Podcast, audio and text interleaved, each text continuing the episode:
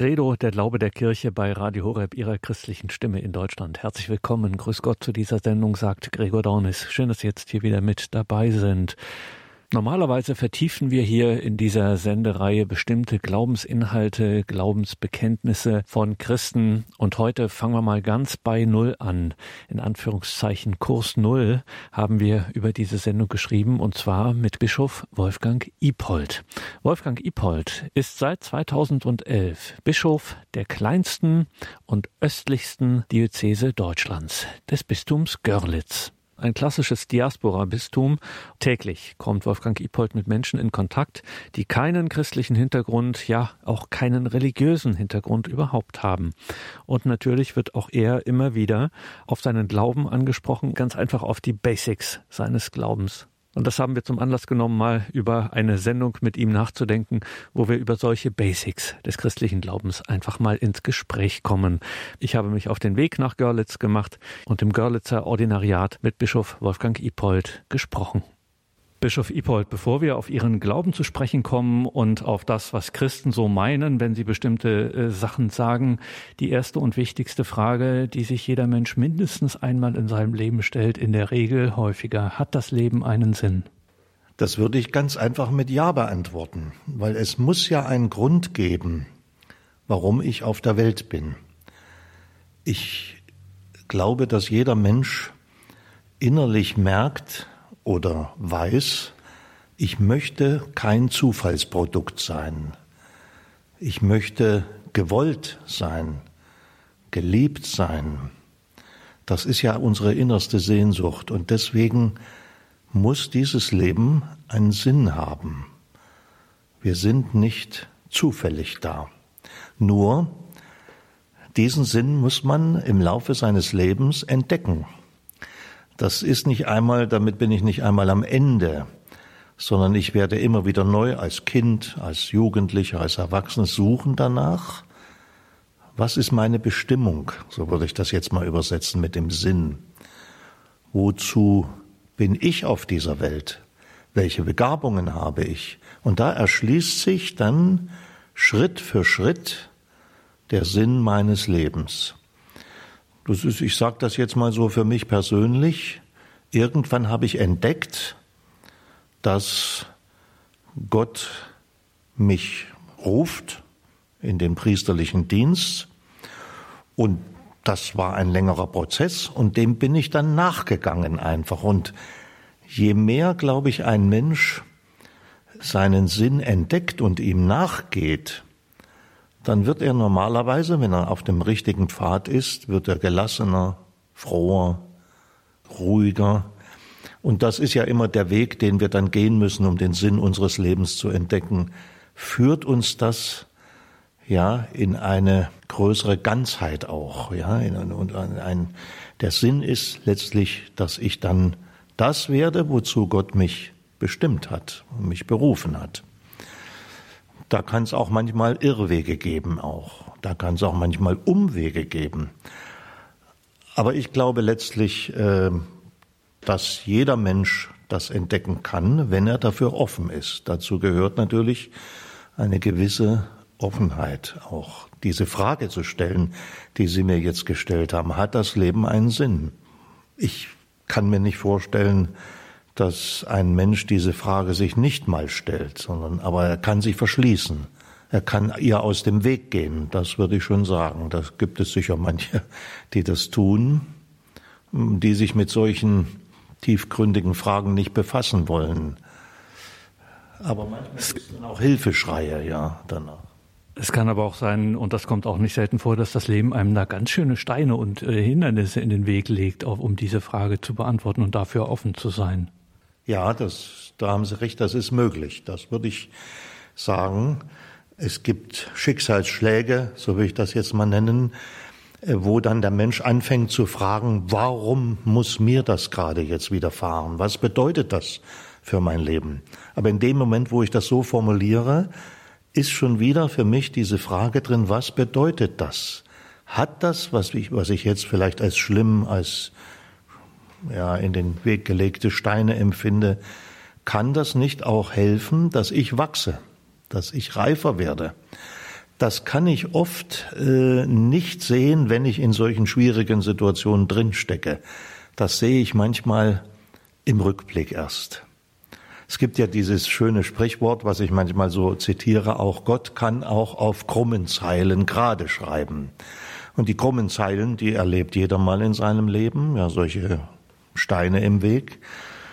Aber was Gott daraus macht, und mit mir zusammen natürlich, das kann ich manchmal im Rückblick dann sehen, und da sind solche Schwierigkeiten vielleicht auch Wachstumsphasen.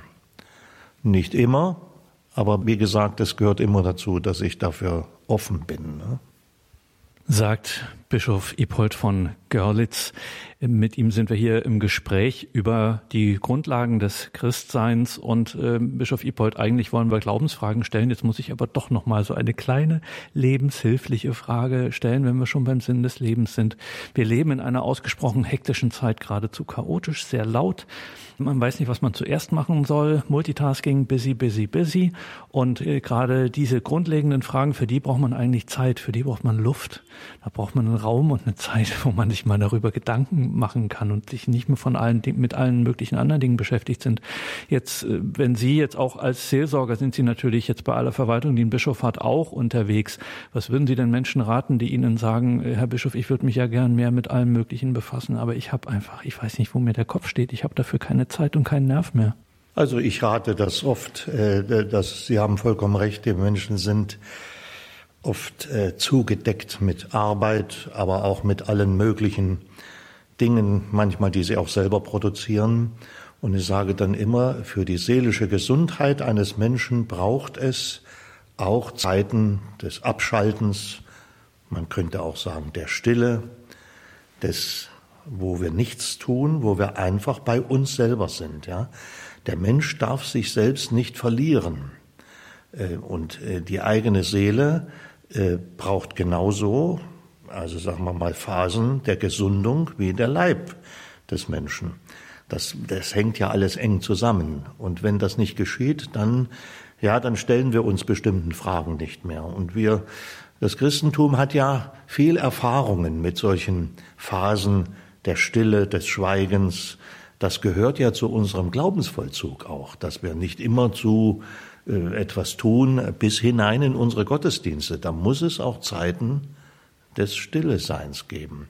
Und das ist, glaube ich, etwas, was wir ja durch äh, unsere lange Erfahrung einüben. Und das rate ich jedem. Ich glaube, da bin ich in guter Gesellschaft mit manchen Psychologen auch, die sagen, das würde ihnen mal gut tun, dass sie jetzt mal einen längeren Spaziergang machen und sich an der Natur erfreuen oder etwas Ähnliches wo sie selber äh, gesammelter werden wieder und zu sich selber finden und vielleicht auch dann wieder mal solche Fragen, wie wir eben besprochen haben, stellen. Und dazu gehört zweifelsohne nicht nur für Christen, sondern für viele, für alle Menschen auch die Frage nach Gott. Und jetzt fragen wir den Christen, Wolfgang Ipold, wen oder was meinen Sie eigentlich damit, wenn Sie Gott sagen? Das ist eine große Frage und ich würde mal als erste Antwort sagen,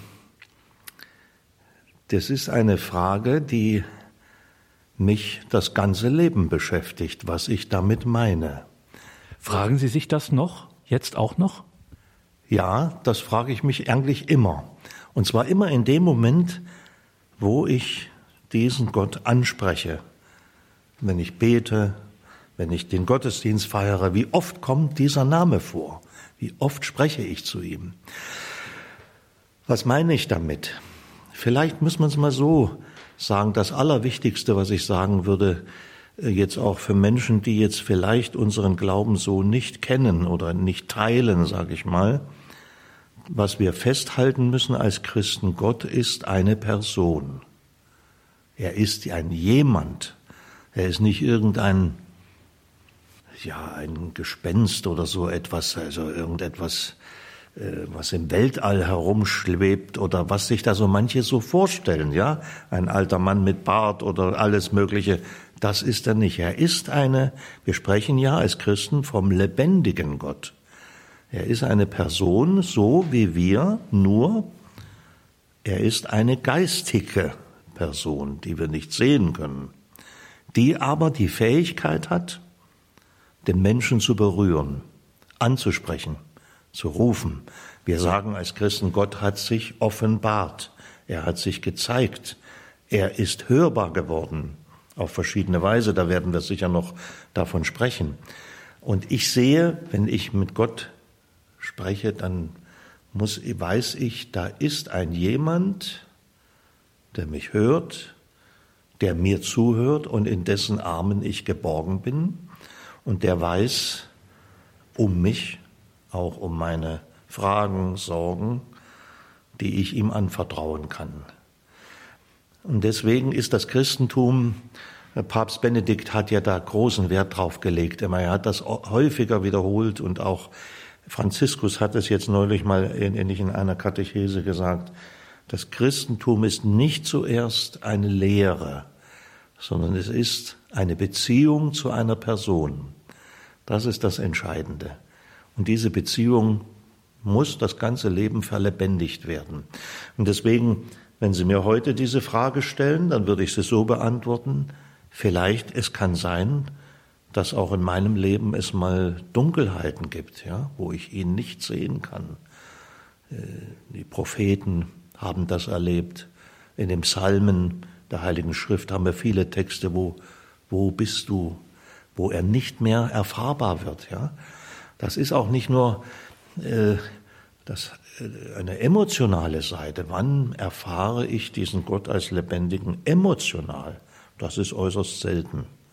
Sondern das meiste ist, dass ich selber und er, dass wir in eine Beziehung treten, die ja jeden Tag neu verlebendigt werden muss. Das ist nicht eine Sache, die man einmal in der Tasche hat.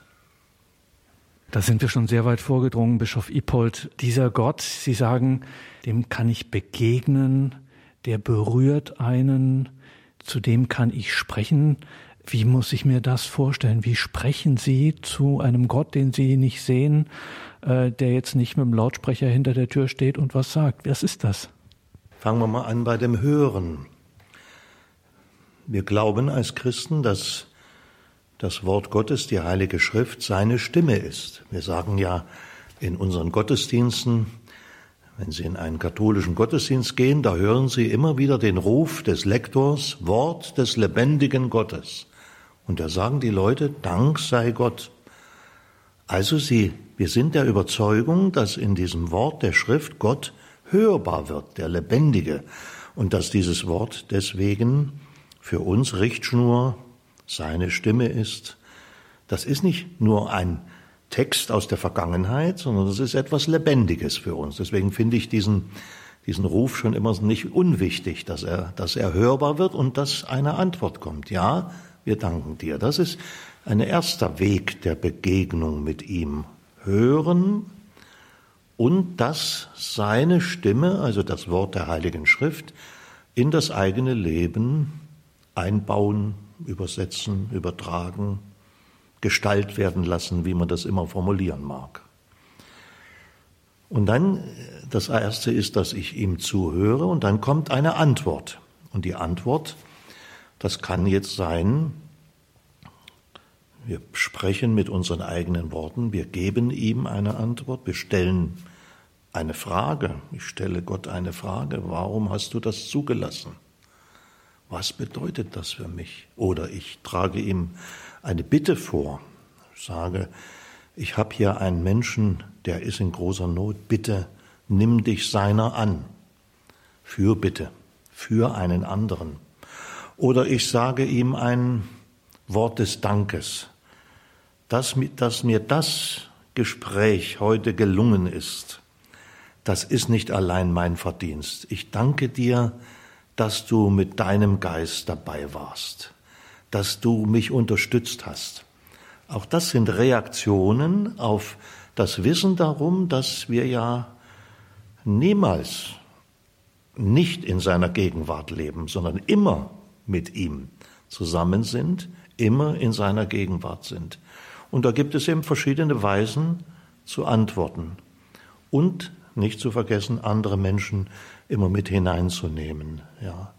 Ich bete oft für die Menschen, die ihn nicht kennen, die ihn noch nicht gefunden haben. Ich habe Gesichter vor Augen von Menschen, die deren Beziehung zu Gott zerbrochen ist, ja, die aus verschiedenen Gründen sich abgewendet haben, hm, wissen nicht.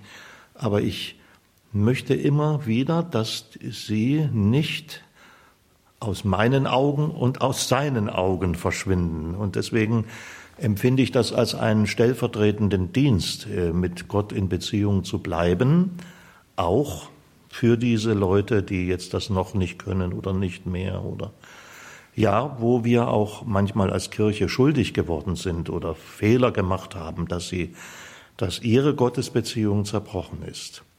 Aber ich glaube, das Entscheidende ist, wir nennen das ja dieses, die Frage war ja, wie machen wir das mit Gott in Kontakt bleiben? Das nennen wir Gebet. Und das hat ganz verschiedene Formen. Ich habe eben ein bisschen erzählt, wie man das allein macht, aber es helfen uns natürlich dabei auch Gebete, die andere schon formuliert haben. Deswegen gibt es auch äh, Bücher, Gebetsbücher, wo man praktisch sich hinter die Worte, hinter die Gebetsworte eines anderen stellt und sie zu seinen eigenen macht. Viele kostbare Gebete aus der Geschichte der Kirche des Glaubens sind uns ja überliefert. Viele sind verschwunden. Aber ein Kern, ein kostbarer Kern ist erhalten geblieben.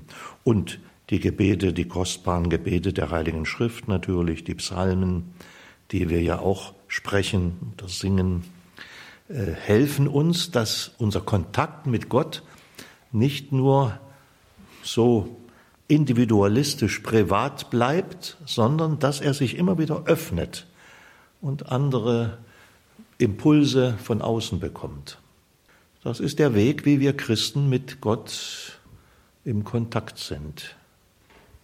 Das setzt aber auch eine ganze Menge Vertrauen voraus, Bischof Ipold. Was macht Sie eigentlich so sicher, dass dieser Ihr Glaube, dieses Ihr Sprechen mit Gott, dieses Ihr Beten tatsächlich einer Realität entspricht, dass Sie wirklich, wie Sie es genannt haben, also einem Du, einer Person ähm, da ins Gespräch kommen, die Sie nicht äh, sehen und die nicht laut und vernehmbar antwortet.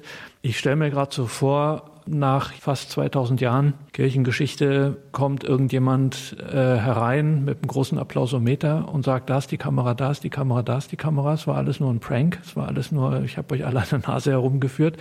Was macht Sie so sicher, dass Sie hier keinem Hirngespinst hinterherlaufen, sondern dass es wirklich wahr und real ist? Ich würde mal zwei Dinge nennen. Das eine ist, dass der heilige Augustinus hat das meiner Meinung nach sehr schön formuliert. Unruhig ist unser Herz, bis es ruht in dir. Unruhig ist unser Herz. Sicher macht mich, ich kann mir diese Welt, mein Leben nicht ohne diesen Gott vorstellen. Das ist eine innere Sicherheit, äh, so kann man das sagen. Ich kann mir nicht, also ich kann mir nicht vorstellen, jetzt nicht zu glauben, diesen Gott nicht für wahr zu nehmen. Und dann gibt es einen äußeren Grund einfach. Sie haben eben von der 2000-jährigen Geschichte der Kirche gesprochen. Ja, wenn ich diese Geschichte anschaue, dann sehe ich viele Menschen, Frauen und Männer ganz verschiedenen Alters, die für diesen Glauben ihr Leben hingegeben haben. Und das ist für mich ein sehr starkes Zeugnis. Es wird niemand Märtyrer für irgendein Hirngespinst. Und dass Menschen so weit gegangen sind, dass sie um des Glaubens willen, bis zum heutigen Tag geschieht das ja in der Welt, das Christentum ist die am meisten verfolgte Religion zurzeit, dass sie so weit gehen und sagen, um meines Glaubens willen kann ich diesen Gott nicht verraten. Und da gebe ich sogar mein Leben hin. Also das ist für mich ein, ziemlich starkes Argument, äh, was mich selber stärkt. Und wir können ja froh sein, dass wir in unserer Kirche feiern wir ja auch immer diese Tage der Märtyrer und der Heiligen, wo wir letztlich auf solche Menschen schauen und sagen, ja, Gott sei Dank, ich sehe in dir, dir, Frauen und Männern, sehe ich eine Stütze, einen Freund im Glauben, eine Stärkung. Du hast es durchgetragen, dann gehe ich diesen Weg auch. Das ist eine, sind immer in einer großen Gemeinschaft. Aber das ist, würde ich als einen ziemlich wichtigen Grund nennen. Ja. Also das eine ist das eigene Herz, das hört nicht auf, nach Gott zu suchen. Und das hat Gott in den Menschen hineingelegt. So sind wir konstruiert. Wir sind nicht zufrieden mit dieser Welt. Jeder Mensch. Nur die meisten haben noch nicht entdeckt, dass es über dieser Welt etwas gibt. Sie suchen immer die Befriedigung in dieser Welt. Und dann merken sie, das reicht wieder nicht und dann weiter. Und dann kommt diese Hektik, von der wir vorhin gesprochen haben. Äh, sind sie nicht zufrieden? Dann ist die eine Beziehung, das reicht nicht, zerbrochen. Die kommt die nächste Beziehung äh, zwischen Menschen. Wir wissen ja, warum. Also ich habe das oft manchmal so auch äh, Leuten gesagt, die äh, wenn Leute jetzt Eheleute geschieden sind, ja, und dann kann man mit ihnen manchmal ehrlicher über Ehe reden als mit denen vor der Hochzeit. Das heißt, sie haben oder sie dürfen im Ehepartner nicht den lieben Gott sehen. Der ist ein Mensch. Der wird sie niemals ganz zufriedenstellen. Da bleibt immer ein Rest, wo sie sagen, ja, das ist aber, meine Sehnsucht ist größer. Die kann aber ein Mensch nicht hundertprozentig erfüllen. Und weil das so in jeden Menschen hineingelegt ist, diese unstillbare Sehnsucht, ja, deswegen glaube ich, das kann nur Gott erfüllen. Das wird kein Mensch auf dieser Erde, auch keine Beschäftigung wird mich letztlich ganz zufriedenstellen. Und das macht mich sicher, dass es diesen Gott geben muss.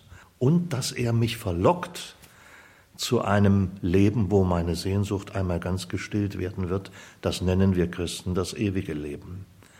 Und dass diese Sehnsucht nicht aufhört, dass das immer wieder kommt.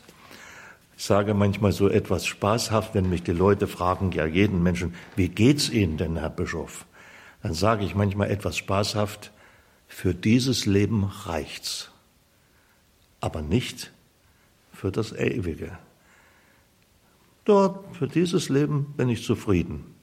Aber da bleibt immer noch ein Rest, wo ich sage, ja, das könnte ich mir schon vorstellen, dass das nicht das. Also das ist meine innere Sicherheit und das Zeugnis der vielen, die vor mir geglaubt haben und mit mir glauben heute auch, ja, das muss man ja auch sagen. Das heißt, mit einer einigermaßen hinreichenden naturwissenschaftlichen Erklärung der Welt kann ich Sie auch nicht anfechten, Ihren Glauben. Nein, das äh, können Sie, glaube ich, nicht, weil die Naturwissenschaft erklärt mir, wie die Welt funktioniert. Da bin ich auch sehr dankbar dafür. Aber sie erklärt mir nicht, woher sie kommt und wohin sie geht. Das bleibt offen. Das, ja, das Glaube und Naturwissenschaft widersprechen sich nicht, sondern sie gehören irgendwie zusammen. Wir entdecken viele Geheimnisse. Ja, je mehr Geheimnisse wir in der Natur entdecken, umso spannender und umso größer wird für mich Gott.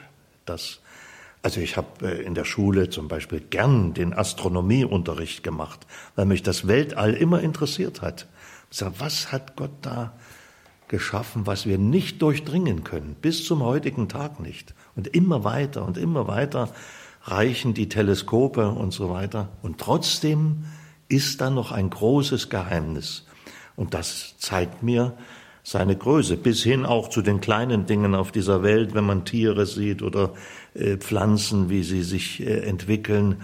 Das sind doch großartige Dinge seiner Schöpfung und seiner Liebe zu uns letztlich. Aber dazu gehört dieser ganzheitliche Blick, ja. Das ist nicht selbstverständlich, dass das so ist, sondern das ist, ja, ein Geheimnis, vieles, ja sagt Bischof Wolfgang Ipold, Bischof von Görlitz, mit dem wir hier im Gespräch sind, Kurs Null mit Bischof Ipold. Sie haben jetzt, Herr Bischof, einen so verlockenden Brocken hingeworfen, dass ich von dem, was ich eigentlich vorhatte, jetzt auch noch mal etwas abweichen muss.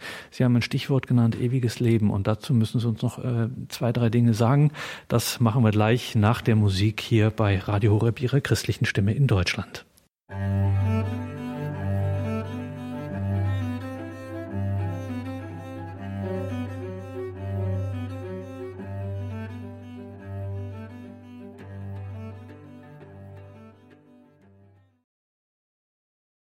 Willkommen zurück in dieser Sendung, sagt Gregor Dornis, Kurs Null mit Bischof Wolfgang Ipold, Bischof von Görlitz. Wir reden über ganz grundlegende Dinge des christlichen Glaubens und gerade eben haben wir eine Antwort von Bischof Ipold gehört, die er gerne gibt auf die Frage, wie es ihm denn geht. Und er sagte, für dieses Leben reicht's. Damit ist das irdische Leben hier gemeint. Und dann gibt es aber noch die Dimension des ewigen Lebens, die offensichtlich für Sie auch hier und jetzt schon irgendwie relevant ist. Verraten Sie uns, was ist das, dieses ewige Leben? Ja, das hat natürlich zutiefst mit Gott zu tun. Äh, wir wissen, wir glauben, dass Jesus den irdischen Tod durchlitten hat, so wie wir das einmal alle tun werden. Das äh, bleibt ja keinem erspart, dass er den irdischen Tod am Kreuz durchlitten hat, aber von den Toten auferstanden ist, dass er durch den Tod in das Leben gegangen ist. Das ist die wichtigste Botschaft des Christen. Daran halten wir fest, Sie wissen vielleicht, dass Ostern deswegen das größte Fest ist, wo wir das feiern. Und dass er diesen Weg gegangen ist und uns alle eingeladen hat zu diesem bleibenden, sage ich mal, ewigen Leben.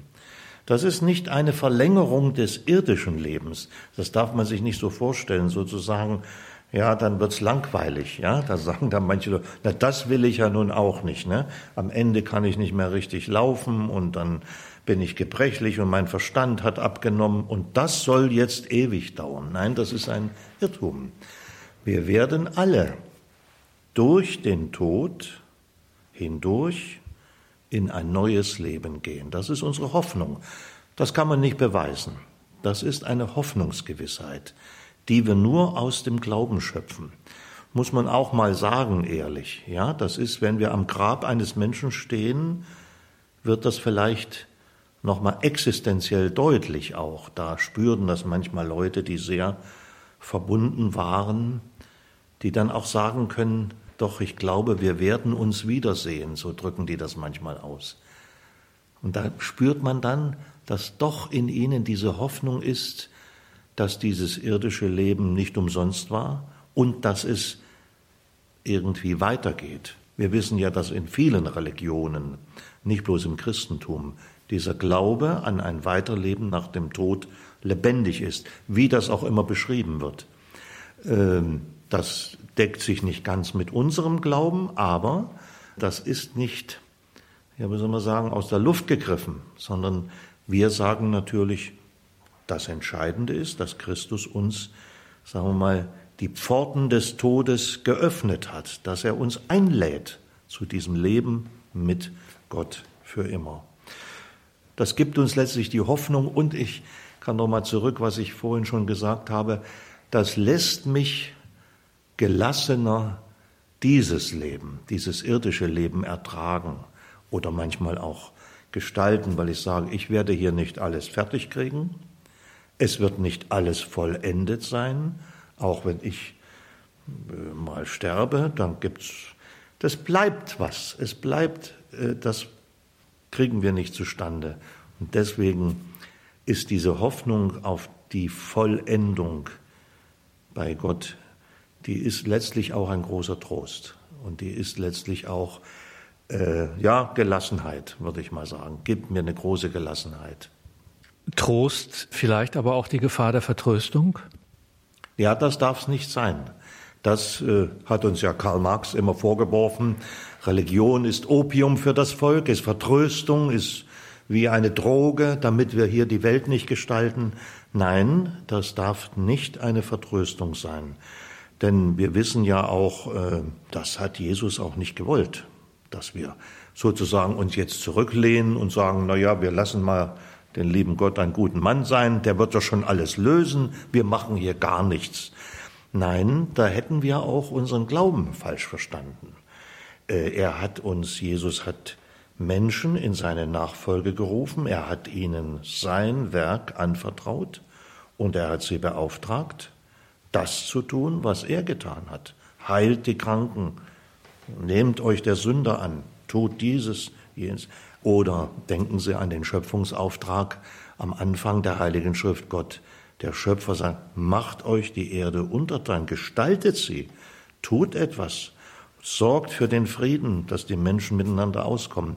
Also das sind ja alles Aufträge, die im Christentum zutiefst verankert sind, die uns ja letztlich auch hindern, das nur als Vertröstung zu betrachten, ja, sondern Trost ist eine, es ist was ganz anderes. Das ist eine Hilfe.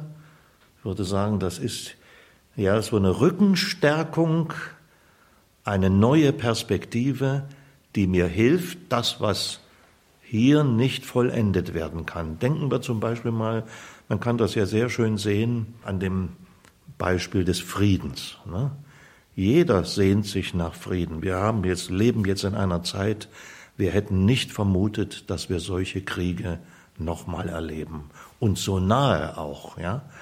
Und dass Menschen das nicht fertigbringen, das ist schon erschütternd auch, ja. Und das kann ja nicht im Sinne Gottes sein, ja, dass, dass Leute sich äh, da gegenseitig bekriegen. Und trotzdem, oder immer wieder, sagen wir mal so, erinnern wir daran, dass der Friede eigentlich das eigentliche Ziel ist und dass wir dabei mitarbeiten müssen, dass er auch auf dieser Erde lebendig wird und dass sein Friede, ja, einer, der durchträgt, der hält, das ist die große Kunst, ja, dass Politiker das finden müssen. Und wir beten darum, dass das geschieht, dass Wege zum Frieden gegangen werden. Aber dann, wenn wir mal am Grab eines Menschen stehen, dann sagen wir Ruhe in Frieden. Und da meinen wir diesen ewigen Frieden. Da meinen wir diese, ja, da ist die Welt dann heil. Mögest du jetzt all das lassen können oder aufgefangen werden von dem Gott des Friedens. Aus dieser friedlosen Welt hinübergegangen in eine andere. Weil das offensichtlich so wichtig ist, weil Sie das so betonen und weil das offensichtlich ja auch für Ihr Leben eine ganz starke Konsequenzen auch hat, dieses ewige Leben. Sie müssen uns das nochmal erklären. Was ist das? Wo, also wenn ich am Grab stehe und ihm oder ihr das wünsche, Ruhe in Frieden und meine dieses ewige Leben. Was wünsche ich ihm, dass er aufgeht im All oder, also was passiert da? Was ist das für ein Leben?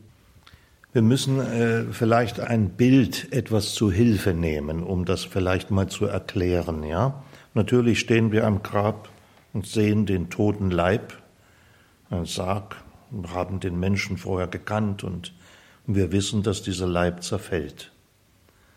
Wo ist er jetzt? Was ist jetzt damit? Ja, wir nehmen ja immer als ja die Theologen haben eine Hilfskonstruktion, sage ich mal wir sprechen von Leib und Seele des Menschen. Und jetzt sagen wir, der Leib zerfällt. Das ist ganz klar. Aber die Seele des Menschen ist der unsterbliche Teil unserer Personenmitte, so würde ich das mal beschreiben. Und dieser unsterbliche Teil, das ist das, was uns Gott ins Leben gelegt hat.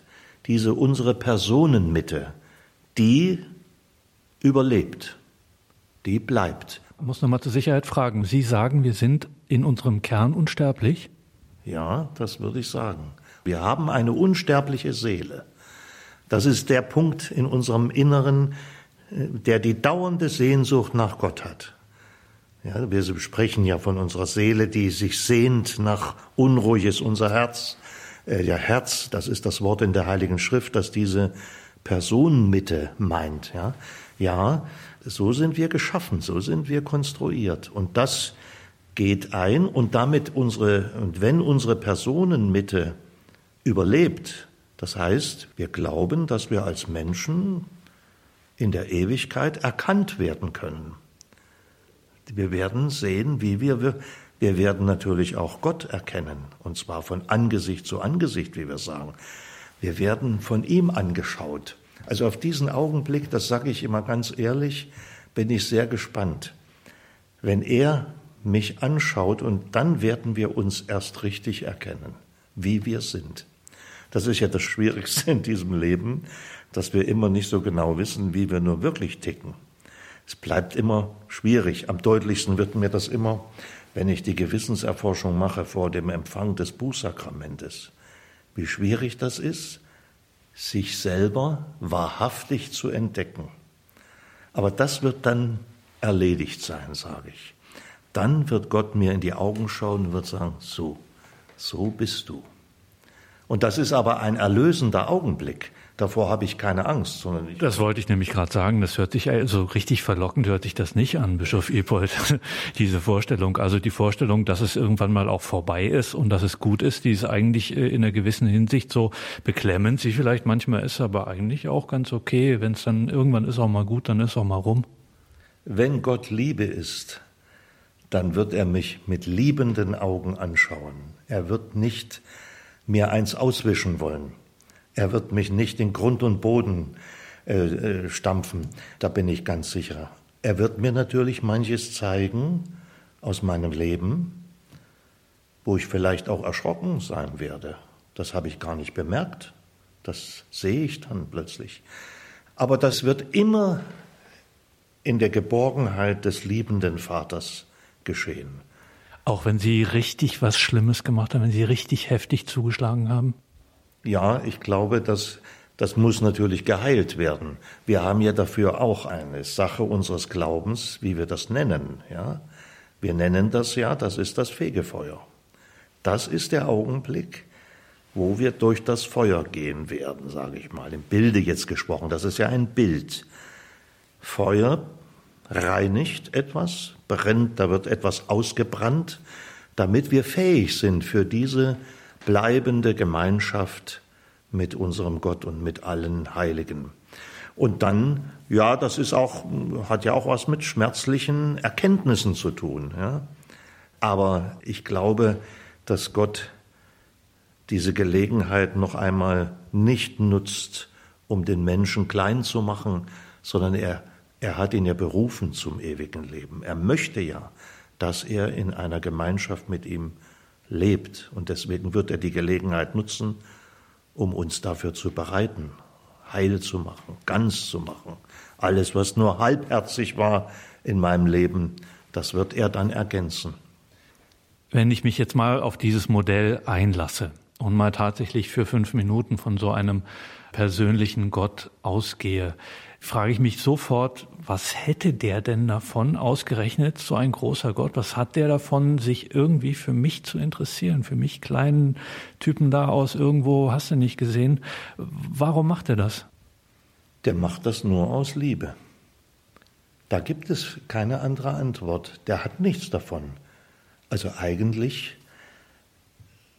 Gott brauchte diese Welt nicht. Er ist der ewige Gott. Er brauchte diese Welt nicht zu erschaffen, auch den Menschen nicht. Er tut das, weil er in sich als Person Liebe ist und dass ihm er sich danach sehnt, von uns eine liebende Antwort zu bekommen.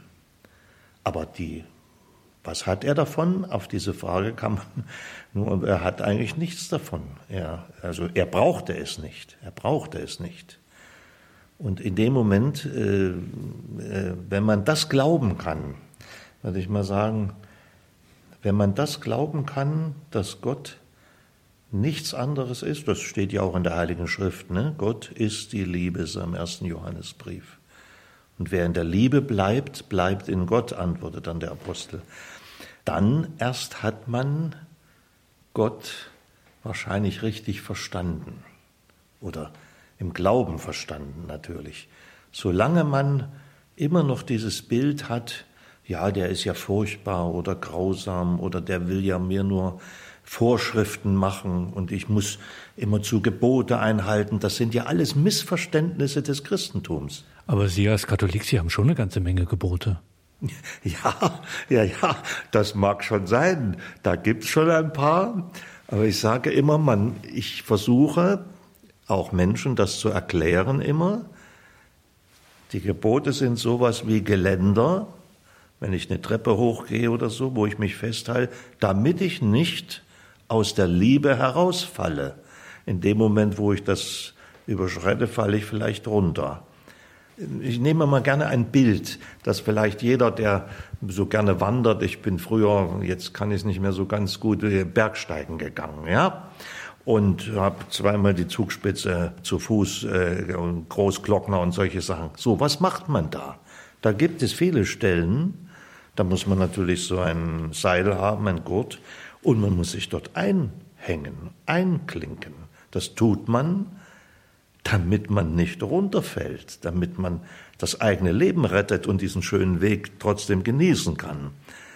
Es wäre ja unsinnig, so, das brauche ich nicht, ja, ich mache mich da nicht fest, das kriege ich alles alleine hin. Nein, und da sage ich immer, das Seil ist sowas wie das, das sind die guten Gebote, die mir helfen, dass ich den Weg gut gehen kann, sicher gehen kann. Das Seil, diese Bindung werde ich nicht als Last empfinden. Das gibt mir eine größere Freiheit sogar, weil ich mich dann besser bewegen kann, sicherer, gelassener die Schritte gehen kann. Also beim Bergsteigen wird jeder das gut verstehen und das kann man gut nehmen für die Gebote, Hilfen, die die Kirche uns an die Hand gibt, das dient nur dazu, damit du den Weg nicht verlässt, damit du deine in der Heiligen Schrift immer deine erste Liebe nicht verlierst. Da muss es manchmal sowas geben. Ja, das ist wie in der Erziehung von Kindern auch so ähnlich. Ja, muss man manchmal sagen, komm, das machen wir jetzt mal, damit du das erlernst. Also von daher, das wäre ein großes Missverständnis, wenn wir die Gebote im Christentum nur als Einengung betrachten würden.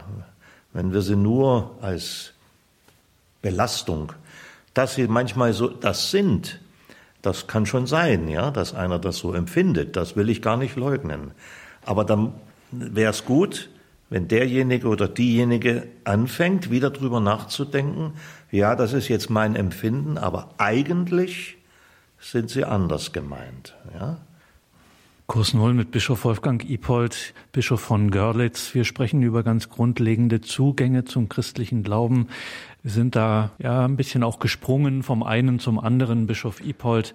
Wenn ich jetzt das gehört habe und mich vielleicht so ein bisschen interessiere, ein bisschen mehr erfahren möchte, wie würden Sie sagen, wie nähere ich mich diesem Christentum am besten? Kaufe ich mir ein gutes Buch? Gehe ich mal irgendwann an irgendeinem Sonntag, wenn es mir nicht zu früh ist, in eine Kirche zu einem Gottesdienst? Äh, spreche ich einen Pfarrer an oder wie auch immer? Was würden Sie sagen, was ist so der beste Weg, sich damit mal ein bisschen zu befassen? Das wird verschieden sein, je nachdem, wie so ein Mensch gestrickt ist, sage ich mal. Es gibt Leute, das sind mir aber in meinem priesterlichen Dienst weniger begegnet. Die sind tatsächlich durch die Lektüre hm, eines Buches oder auch der Bibel an den Glauben gekommen. Das ist aber nach meiner Erfahrung eher die Ausnahme. Das Wichtigste, was jemand tun sollte, ist, halten Sie Ausschau nach einem überzeugten Christen und sprechen Sie mit dem.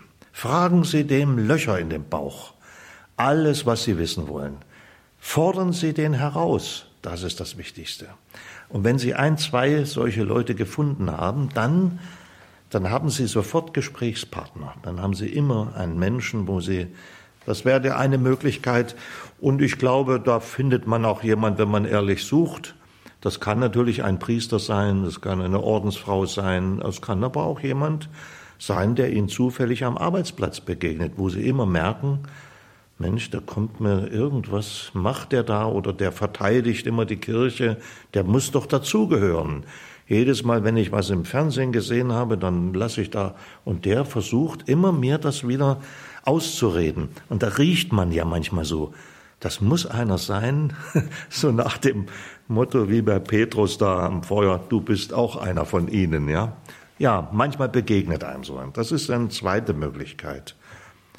Und wenn einer ganz alleine sucht, ja, dann kann es manchmal tatsächlich sinnvoll sein, einfach mal zu einem Gottesdienst zu gehen und sagen, ich setze mich einfach mal da rein, ich schaue mal zu.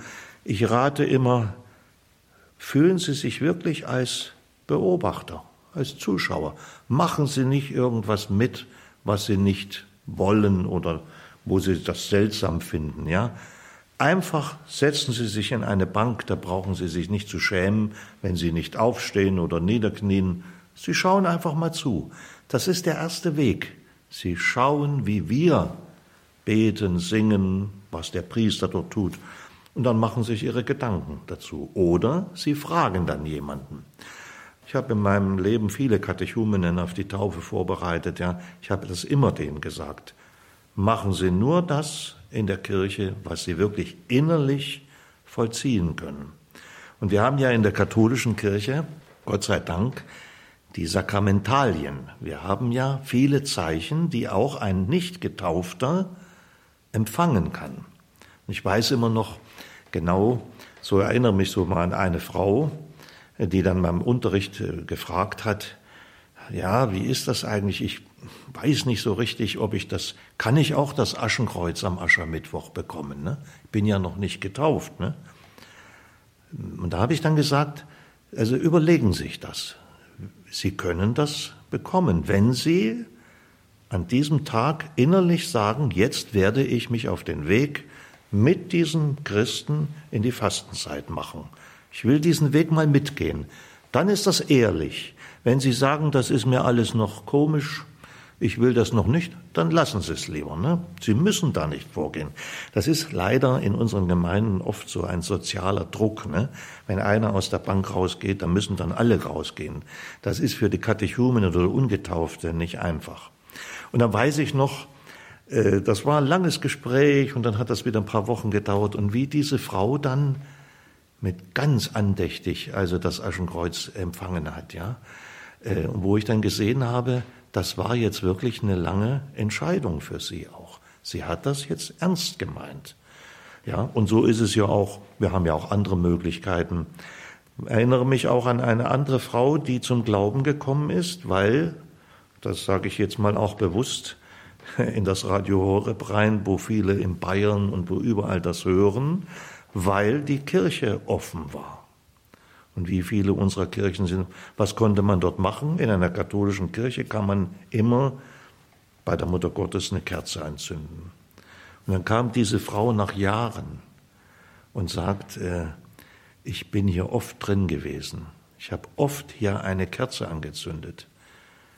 Ich habe da irgendwas zu der Mutter Gottes gesagt oder gestacht oder und jetzt weiß ich, das ist mein Weg zum Glauben gewesen jetzt komme ich und melde mich an. Ja? Wir wissen nicht, und wie viele Nichtchristen, auch gerade hier bei mir in der Diaspora, ich habe meine Kathedrale ist immer offen, ja, wie viele dort ein Licht anzünden. Das kann jeder machen. Das wissen wir gar nicht, wer da alles reingeht. Wir sehen immer nur die vielen Lichter und ich glaube, dass das auch ein Weg ist, wie ein Mensch langsam manchmal sich herantastet. Deswegen bin ich sehr dankbar, dass wir solche Formen haben des Segnens, ne, Blasius-Segen oder auch wenn dann Leute bei der Heiligen Kommunion nach vorne kommen, die rechte Hand auf äh, die, das Herz legen und sozusagen damit äußerlich bitten darum, bitte segnen Sie mich. Ich kann die Eucharistie nicht empfangen, ich bin nicht getauft, ich bin nicht katholisch, aber ich möchte diesen Kontakt nutzen jetzt. Ne?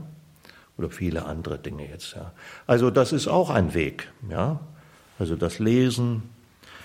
Ja, manchmal muss man sich Rat holen. Was soll ich dann lesen? Das äh, ist auch hilfreich, wenn man mal jemand fragt. Ne? Die Heilige Schrift ganz ohne Begleitung, ohne Gespräch zu lesen, ist schwierig. Ja. Wenn mich jemand gefragt hat, womit soll ich denn anfangen, da sage ich, habe ich immer gesagt, nicht auf der ersten Seite der Bibel anfangen.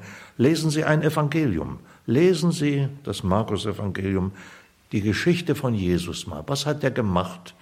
Wie ist er so mit den Leuten umgegangen? Und wie ist er gestorben? Und lesen Sie mal diese kleinen 16 Kapitel, das schaffen Sie. Und dann halten Sie ab und zu mal inne und fragen Sie immer mal zwischendrin, was bedeutet das für mich? Was sagt mir das? Und dann kommen dann manchmal so Fragen auch, die Sie dann wieder jemanden stellen müssten. Also ich glaube, ohne Gespräch, ohne einen Mitchristen, weil wir ja nie alleine glauben. Wir glauben immer mit anderen zusammen. Das ist, Glaube ist immer ein Mitglauben. Äh, das hat bei den Eltern angefangen. Ne? Wir sind mal irgendwann als Kinder erzogen worden, die meisten. Und da haben wir das von den Eltern abgeschaut. Und die haben uns immer was gesagt. Jetzt, wenn man älter wird, jetzt, ja, aber ohne das geht's nicht. Das große Motto von Papst Benedikt, ja, wer glaubt, ist nie allein. Ja.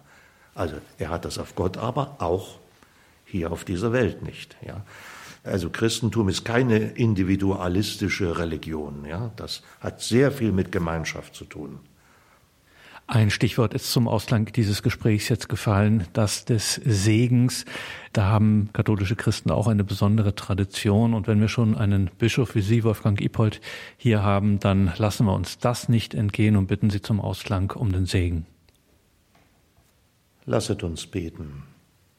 Gott, du bist jedem Menschen nahe. Du suchst nach uns, du sehnst dich nach uns und ganz besonders nach denen, die dich noch nicht kennen. Wir bitten dich, segne uns und diejenigen, an die wir jetzt denken, weil sie noch auf der Suche sind, nicht wissen, dass du sie schon liebst, dass du schon Sehnsucht nach ihnen hast. Und begleite unseren und ihren Lebensweg. Dazu segne und begleite euch der allmächtige Gott, der Vater und der Sohn und der Heilige Geist. Amen.